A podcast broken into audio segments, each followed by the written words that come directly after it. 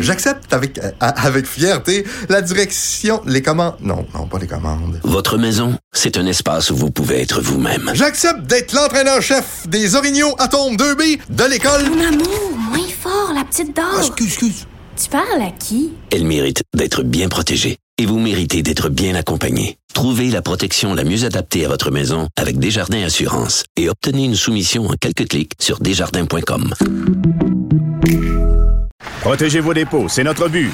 La SADC protège vos dépôts dans les institutions fédérales, comme les banques. L'AMF les protège dans les institutions provinciales, comme les caisses. Oh, quel arrêt! Découvrez ce qui est protégé à vos dépôts sont protégés.ca.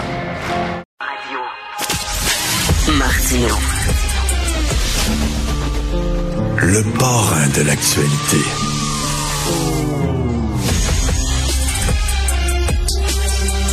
Alors, le groupe Sélection va possiblement faire faillite. C'est quoi le groupe Sélection? Eh bien, ça gère 14 000 unités d'habitation pour les personnes âgées. 14 000. Ça, ça représente 10% des résidents en résidence privée pour aînés du Québec. C'est énorme, 10% Qu'est-ce qui va arriver aux résidents de ces habitations-là si jamais le groupe Sélection tombe en faillite? Est-ce qu'ils vont devoir déménager? On va en parler avec M. Raoul Charbonneau, président de l'Association des comités de résidents officiels du Québec. Bonjour, M. Charbonneau. Bonjour, monsieur. Alors, ben, euh, écoutez, là, on, on connaît pas vraiment les détails. Qu'est-ce qui a amené le groupe Sélection, qui était un groupe important, à, soudainement être sur le bord de la faillite? Il y a des gens qui disent que c'est le propriétaire, que même si euh, son entreprise a de la difficulté, lui, il vit, il passe une ballonne, puis il se promène en jet privé. Puis euh, est-ce que vous avez des détails? Est-ce que c'est vrai, ça? Oh, J'ai aucune idée, euh, sauf que ce que, mon opinion, les résidences privées pour aînés, c'est des organisations euh, qui sont rentables, très rentables même. Ben, Donc, euh, pour le, le j'ai été vraiment euh, surpris d'apprendre que le groupe sélection demandait, là, tombait en faillite. Euh, Parce que ma, ma, ma mère demeure dans une résidence privée pour Ben aînés, puis elle- le loyer qu'elle paye, c'est quand même assez salé, merci.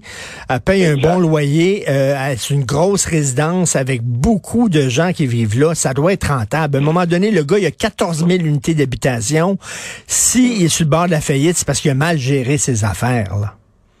Fort possiblement. Ou il, est- il a été trop gourmand dans Oui. les redevances qu'il recevait parce que on, sait que pour vivre dans une RPA, ça coûte entre 1000 et 1500 dollars de plus par mois que de vivre dans un immeuble locatif normal. Ah oui. Donc euh, ça c'est euh, c'est la, la Société canadienne d'hypothèque et de logement euh, lors d'une enquête en 2020 et 2021 qui euh, sort ces statistiques là pour moi parce que voyez-vous un 4,5 euh, en moyenne dans une RPA c'est tout près de 2400 dollars minimum ça, c'est le loyer de base. C'est sans calculer les services personnels ou les repas. Donc, c'est... Mais oui, non, non, c'est, de l'argent. Le salaire, là, les gens disent, euh, il est parti sur une ballonne, là, puis il dépense beaucoup trop, on verra. Mais chose, chose euh, sûre, c'est qu'il y a 14 000 unités d'habitation. Euh, si jamais il fait faillite, il va devoir vendre ses résidences. Et là, c'est pas sûr que les nouveaux propriétaires vont garder ça en résidence privée pour aînés. Ils vont peut-être transformer ça en condo, faire autre chose, je sais pas. Euh, donc, qu'est-ce qui va arriver avec ces résidents-là? Ils doivent être inquiets, là, actuellement. Ben, disons que je n'ai pas la compétence juridique là, pour euh, vous donner des réponses certaines. Chose que je sais, c'est que euh, suite au, au changement de propriétaire, euh, à la suite d'une faillite, le nouveau propriétaire doit poursuivre la vocation euh, de RPA. Donc, euh, il n'y a pas vraiment de danger pour les euh, locataires, les aînés actuellement. Excusez-moi, vous dites, M. Charbonneau, que la loi les oblige à continuer de faire un RPA. Ils peuvent pas transformer ça en condo, là.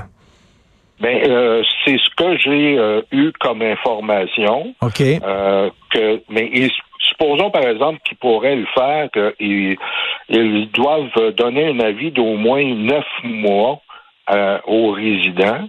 Euh, ils ont des responsabilités par rapport à la relocalisation des résidents.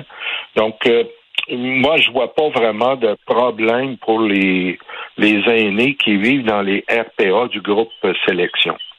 Donc, probablement que s'il y a des unités qui sont vendues, le nouvel acquéreur va poursuivre la vocation RPA parce que, dans le fond, c'est bien plus payant que de transformer ça en immeuble locatif.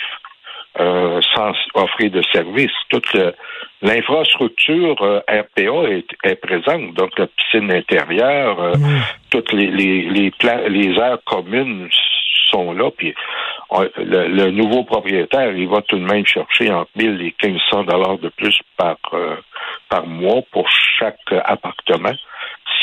En tout cas, moi, moi, je vois, je vois pas vraiment de problème euh, pour les euh, résidents du groupe Sélection, même si c'est vendu. J'en discutais justement avec un membre de la CROC euh, qui vit dans une résidence sélection et lui, il voit pas du tout de problème. Mais, mais à chaque fois qu'on est locataire puis qu'il y a un nouveau propriétaire, c'est certain que ça nous met tout le temps anxieux. Euh, puis bon, les, les, personnes âgées, euh, euh, on, elles roulent pas sur l'or hein, des fois, puis ils ont des gros payés, des loyers à payer. Ce qui espère, c'est que, que, le nouveau propriétaire profite pas du fait que lui rentre pour augmenter euh, de façon euh, trop importante le prix des loyers. Oui, ça, ça, il y a toujours euh, la, la, possibilité euh, du euh, locataire pour qu'une résidence qui a plus de cinq ans de refuser les augmentations et de rester dans son appartement. À ce moment-là, le propriétaire ou le gestionnaire doit s'adresser au tribunal administratif du logement pour fixer le loyer. Et donc, s'il euh, y a une demande, par exemple, de 4 ou 5% d'augmentation, c'est fort possible que le TAL, le tribunal administratif du logement, fixe l'augmentation à 1, 1,5% et ils sont obligés de s'y euh, conformer. Parce qu'on a beau dire l'inflation, l'inflation, mais l'inflation, aujourd'hui, euh, c'est surtout dû aux produits pétroliers Hein, entre autres. Mmh. Euh, bon, un petit peu aussi au niveau de l'alimentation. Mais dans une RPA, le, secteur alimentaire, la, salle à manger, ça devrait normalement être un service euh, utilisateur-payeur. Donc, euh, ça n'explique pas une augmentation de 4, 5, 6 Donc, et, là, vous savez que la, la, c'est pas à vous, je vais l'apprendre, la, l'âge moyen des Québécois euh, augmente, là, euh, la, la, mhm. la, population vieillit à la vitesse grand V. Est-ce qu'il manque d'unités d'habitation pour les personnes âgées au Québec? Ben, ce, qui, ce qui manque, c'est, ce sont des unités d'habitation abordables.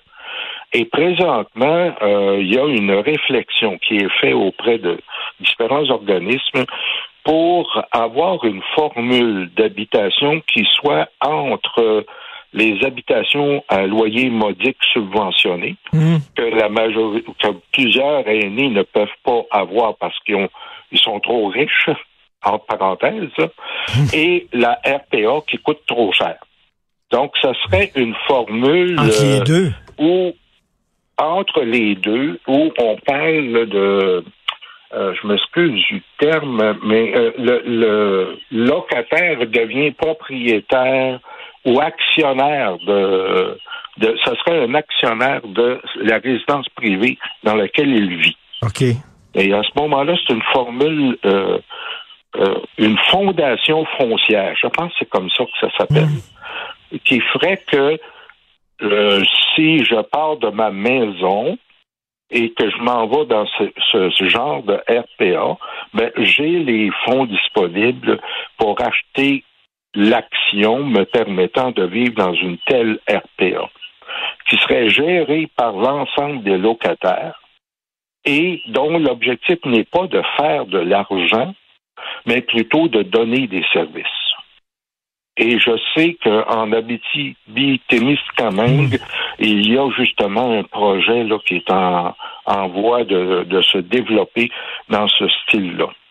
Ben oui, puis c'est c'est vraiment c'est c'est important puis c'est nécessaire parce que comme vous dites, les personnes âgées sont trop riches pour pouvoir habiter dans des euh, logements euh, à prix modique, mais pas Oui. assez riches pour aller dans une résidence privée pour aînés qui dans quand même des fois les les loyers sont assez salés. Euh, donc euh, faire ce genre d'entre-deux là, ça serait effectivement très important. Merci beaucoup monsieur Raoul Charbonneau, président de l'ACROQ, Association des comités de résidents officiels du Québec. Merci, bonne journée. Merci. Bonjour. Bonne journée, vous aussi.